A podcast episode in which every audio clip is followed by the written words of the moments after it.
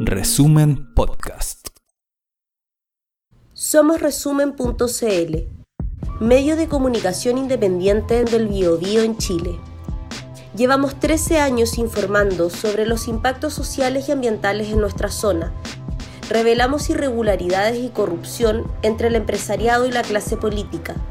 Informamos sobre las problemáticas que afectan a los y las trabajadoras denunciamos abusos empresariales y de autoridades que atentan contra los derechos sociales y los derechos humanos. Para mantener vivo este proyecto requerimos de tu aporte. Te invitamos a visitar resumen.cl y apretar la pestaña Colabora, apretar el botón Donar para fijar un aporte mensual y contribuir a investigar e informar. Visita nuestra web resumen.cl y síguenos en redes sociales.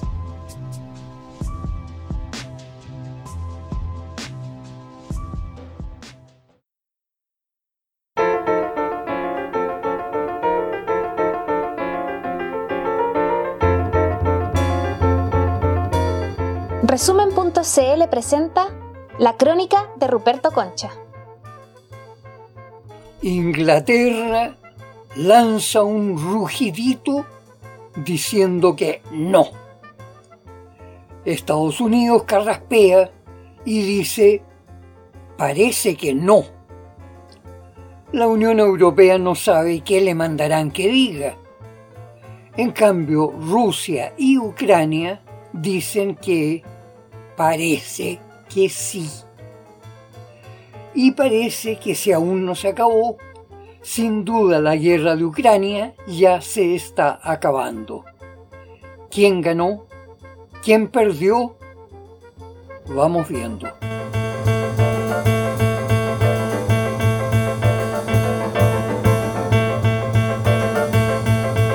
Hay todo un elenco de supuestos analistas de guerra que están tratando de lucirse, aunque muchos de ellos ni siquiera saben distinguir la diferencia entre estrategia y táctica. Y ellos hablan de una supuesta derrota de los rusos, vencidos por la valentía de la gente común que se armó de rifles y enfrentó en Ucrania al ejército invasor. Pero eso no es más que una patética mentira. La realidad es que las fuerzas rusas habrían podido demoler con misiles la ciudad de Kiev y las otras cabeceras urbanas importantes.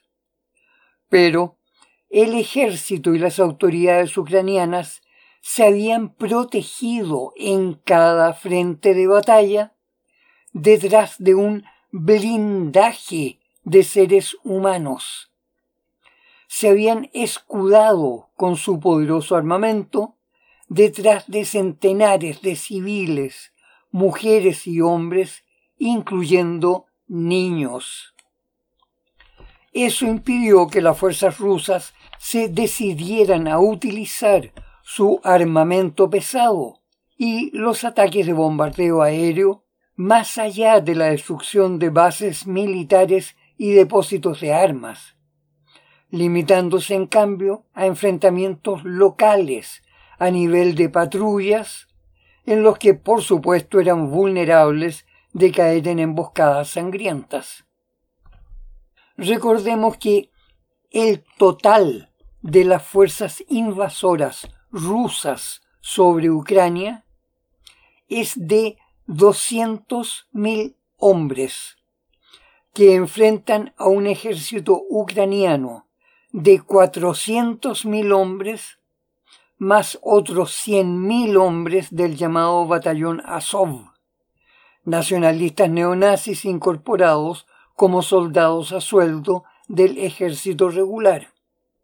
Un total de medio millón de soldados ucranianos entrenados durante más de seis años por instructores militares de la OTAN, principalmente estadounidenses y británicos, y equipados con armamento de primera calidad. Pese a la inferioridad numérica de 2 contra 5, las fuerzas rusas avanzaron con gran velocidad, mientras las tropas ucranianas se replegaban a las ciudades. Únicamente las fuerzas neonazis del batallón Azov opusieron realmente resistencia al ejército ruso, exhibiendo indiscutible coraje y ferocidad.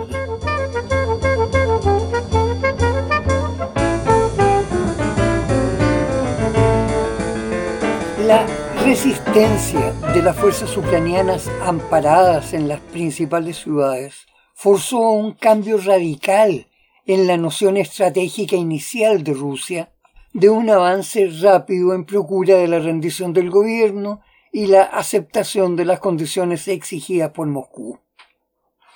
La nueva estrategia necesaria para evitar una masacre de civiles apuntó a consolidar las posiciones ya logradas en toda la región suroriental del país, asegurando las posiciones de la población separatista del Donbass y un enfrentamiento total e implacable con los neonazis. Quedaba bajo control de Rusia todo el acceso de Ucrania hacia la costa, tanto del Mar Negro como del Mar de Azov, bloqueando los puertos y las exportaciones marítimas ucranianas. Asimismo, las fuerzas rusas tomaron bajo su control la enorme central nuclear de Zaporizhia, la más grande de Europa, que genera un tercio de toda la electricidad del país. La resistencia en la gran ciudad portuaria de Mariupol, principal puerto comercial del sureste de Ucrania, dio una prueba de feroz heroísmo del batallón de Azov, que tras un mes de combate fue quebrantado finalmente anteayer, cuando los milicianos independentistas de Donbass finalmente lograron asumir el control de la ciudad, nombraron nuevas autoridades y reactivaron las instalaciones portuarias. En estos momentos, fuera de la cruenta lucha contra los milicianos neonazis en torno a la zona de Donbass, las acciones bélicas de Rusia en territorio de Ucrania se limitan a destruir las instalaciones militares y los depósitos de armas que la OTAN sigue enviando al ejército ucraniano. De hecho, al primero de abril recién pasado, los ataques rusos habían destruido todas las instalaciones de control y comando militar, los principales depósitos de combustible, toda la Fuerza Aérea Ucraniana y sus instalaciones de radar, y toda la Fuerza Naval de Ucrania. Y, sin embargo, es muy importante señalar que, en un comunicado oficial emitido el viernes por las Naciones Unidas, se informó que el total de las víctimas civiles ucranianas que han muerto en casi dos meses de guerra es de 1.151 personas. En cambio, durante la invasión de la OTAN contra Yugoslavia en 1999, en solo dos días de bombardeo sobre la ciudad de Belgrado, capital de Serbia, las bombas de la OTAN mataron a más de 3.000 civiles.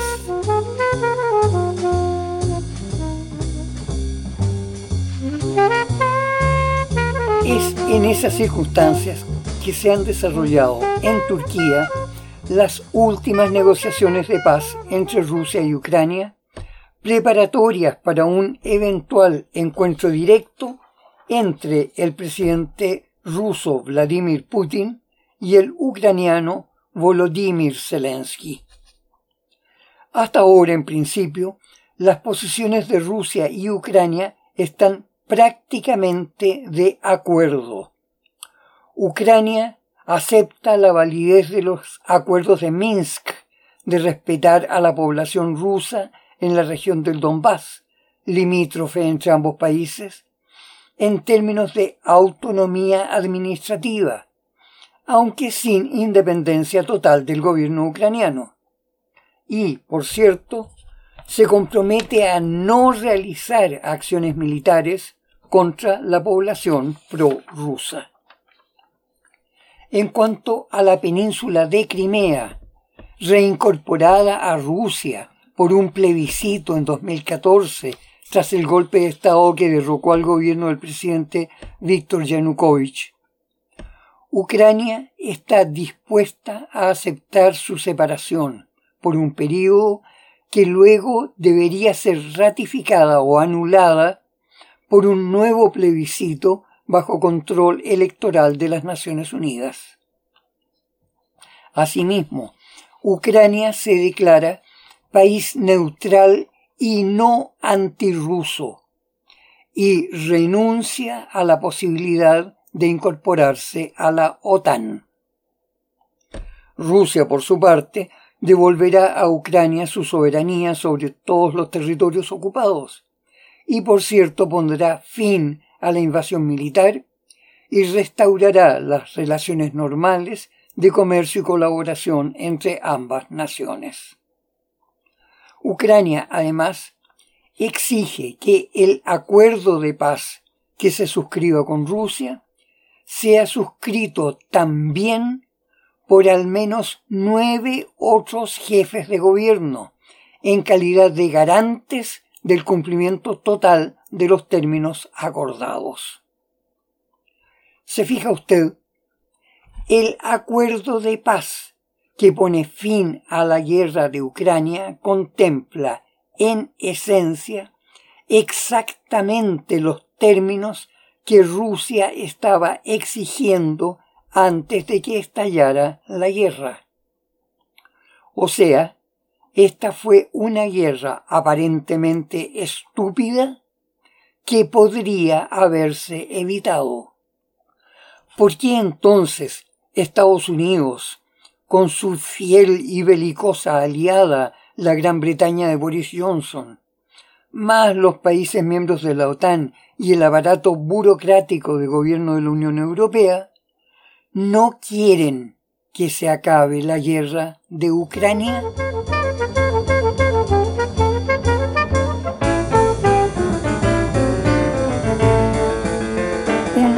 Viejo dicho de estrategas militares afirma que son las guerras las que logran parar las guerras.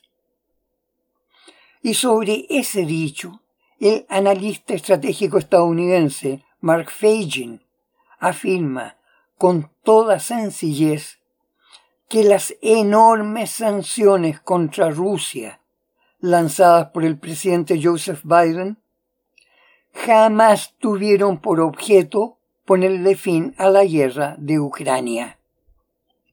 Más bien lo que pasó fue lo contrario. La guerra de Ucrania tuvo por objeto imponer las sanciones que supuestamente provocarían el derrumbe total de Rusia, lo que de Yapa implicaría que la China perdería a su más poderoso aliado para enfrentar al predominio mundial de Estados Unidos.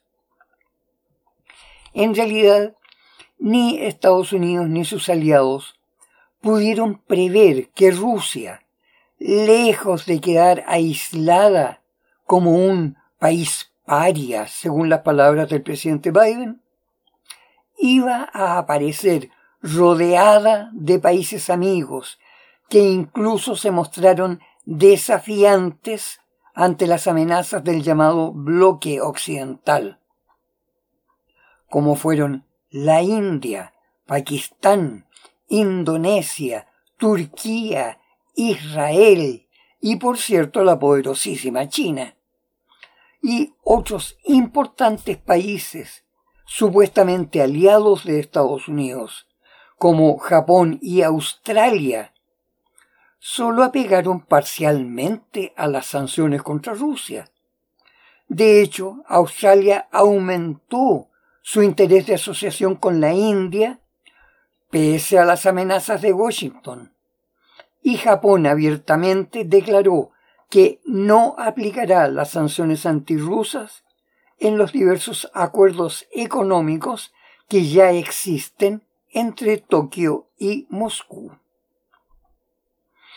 De toda la gama de sanciones demoledoras impuestas contra Rusia, solo tuvieron un efecto real los brutales congelamientos de las reservas monetarias rusas en la banca internacional controlada por Estados Unidos, que, de hecho, fueron a apropiarse de más de 300 mil millones de dólares en efectivo y cientos de toneladas de oro pertenecientes a Rusia. Supuestamente ese despojo financiero dejaría a Rusia en situación de insolvencia, incapaz de pagar sus deudas e inmovilizado en su actividad económica internacional. De hecho, en su primer momento, el impacto fue tan duro que el rublo, la moneda nacional rusa, se depreció perdiendo más de un tercio de su valor. Sin embargo, empleando hábilmente sus recursos restantes, Rusia no solo logró pagar sus deudas oportunamente, además logró establecer un sistema de intercambio comercial con países amigos como China y la India, creando un sistema financiero en el que el dólar simplemente no interviene. De hecho, estableció contratos de exportación, sobre todo de productos agrícolas, petróleo, gas natural y minerales, utilizando rublos y sus equivalentes en monedas de sus socios. En estos momentos, el rublo ya recuperó por completo su valor en relación al dólar. En cuanto a sus exportaciones hacia los países hostiles, Estados Unidos, Canadá, Gran Bretaña y la Unión Europea, Rusia dispuso que sólo venderá sus productos a quienes los paguen en rublos. No aceptará pagos ni en dólares ni en euros. Por lo pronto, dio un ultimátum hasta el pasado primero de abril a los países europeos para que adopten algún mecanismo para pagar en rublos sus importaciones de gas natural. En caso contrario, simplemente cortará el abastecimiento de gas y de petróleo hacia Europa. El desabastecimiento para los países de Europa y el propio Estados Unidos ya produjo un encarecimiento exorbitante del petróleo y el gas, pues los demás países productores de hidrocarburos, incluidos los países árabes, ya tienen vendida prácticamente la totalidad de su producción. No hay más producción que ofrecer. En cuanto a la producción rusa, ya sus exportaciones hacia los países amigos en moneda nacional están alcanzando precios tan altos que compensan lejos la pérdida de sus mercados occidentales. Se estima que en pocos meses más el precio del petróleo puede llegar a más de 200 dólares el barril, que hace un año estaba a solo 80 dólares. Para Europa, los países que no lleguen a encontrar manera de pagar en rublos sus importaciones de gas ruso, se encontrarán en situación de desastre. De hecho, en Alemania, ya la gigantesca corporación química, farmacéutica e industrial BASF, admitió que la suspensión de las importaciones de gas ruso tendrá por efecto simplemente la quiebra, la paralización total de la empresa, lo que implica, entre otras cosas, la pérdida de más de 40.000 puestos de trabajo muy bien remunerados, o sea, cesantía y empobrecimiento. Otros países europeos como Austria y Hungría ya admitieron que sin el gas ruso simplemente no podrán sobrevivir. Esto es, ambas naciones tendrán que encontrar de algún modo la manera de comprar rublos para pagar el gas.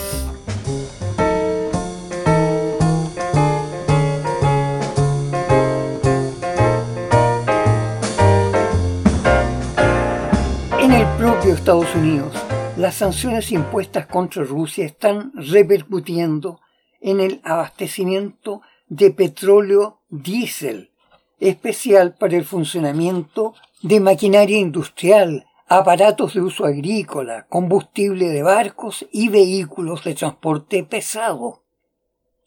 Ocurre que el proceso de producción de petróleo diésel en prácticamente todo el mundo exige el uso de un petróleo pesado y denso como el de los yacimientos petroleros rusos de la región de los Urales y también como el petróleo de los yacimientos de Venezuela. En estos momentos, el propio gobierno de Estados Unidos está violando sus propias sanciones antirrusas y, según informa la propia Oficina Nacional de Administración de Energía de los Estados Unidos, hasta la semana pasada, todavía Estados Unidos seguía importando 100.000 barriles diarios de petróleo ruso supuestamente prohibido. Incluso se ha mencionado la posibilidad de que Venezuela importe petróleo ruso y se lo revenda a Estados Unidos como producto venezolano, fíjese. Simultáneamente Rusia, junto a China y otros países amigos, están desarrollando ya nuevos procedimientos comerciales y también nuevas alternativas monetarias para reemplazar al dólar como divisa.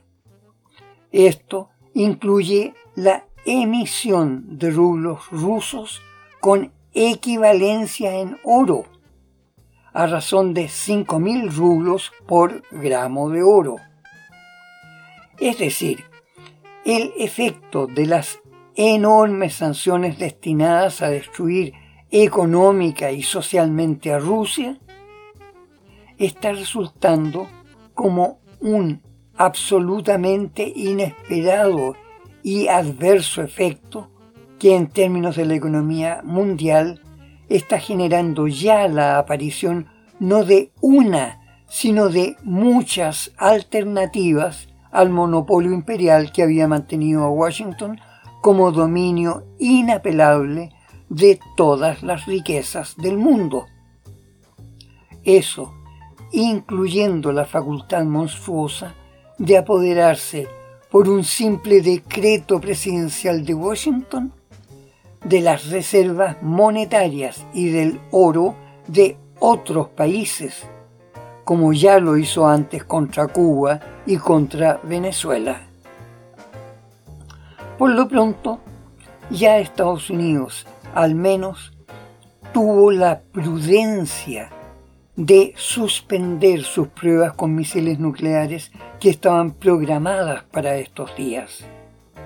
Según informó el Pentágono, el presidente Biden decidió suspender las pruebas con misiles. Eso para evitar, fíjese usted, que Rusia pudiera reaccionar con sus propios misiles atómicos hipersónicos.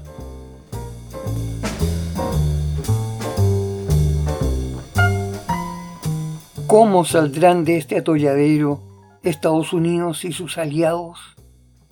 ¿Quién perdió la guerra de Ucrania? ¿Quién parece estar ganando con el final de la guerra de Ucrania?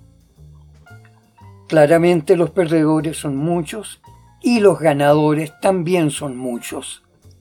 Al parecer el tiempo de los imperios militarizados ya pasó y pareciera que el futuro económico y político internacional se centrará no ya en una potencia dominante, sino en diversas agrupaciones geográficas o económicas de naciones afines, las cuales a su vez podrán vincularse equilibradamente entre sí en todo el planeta. Hasta la próxima gente amiga, cuídense, hay peligro, pero dentro del peligro, vaya que hay también mucha esperanza.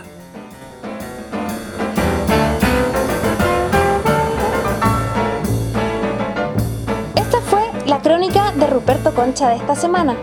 Revisa más contenido en nuestro sitio resumen.cl y síguenos en redes sociales.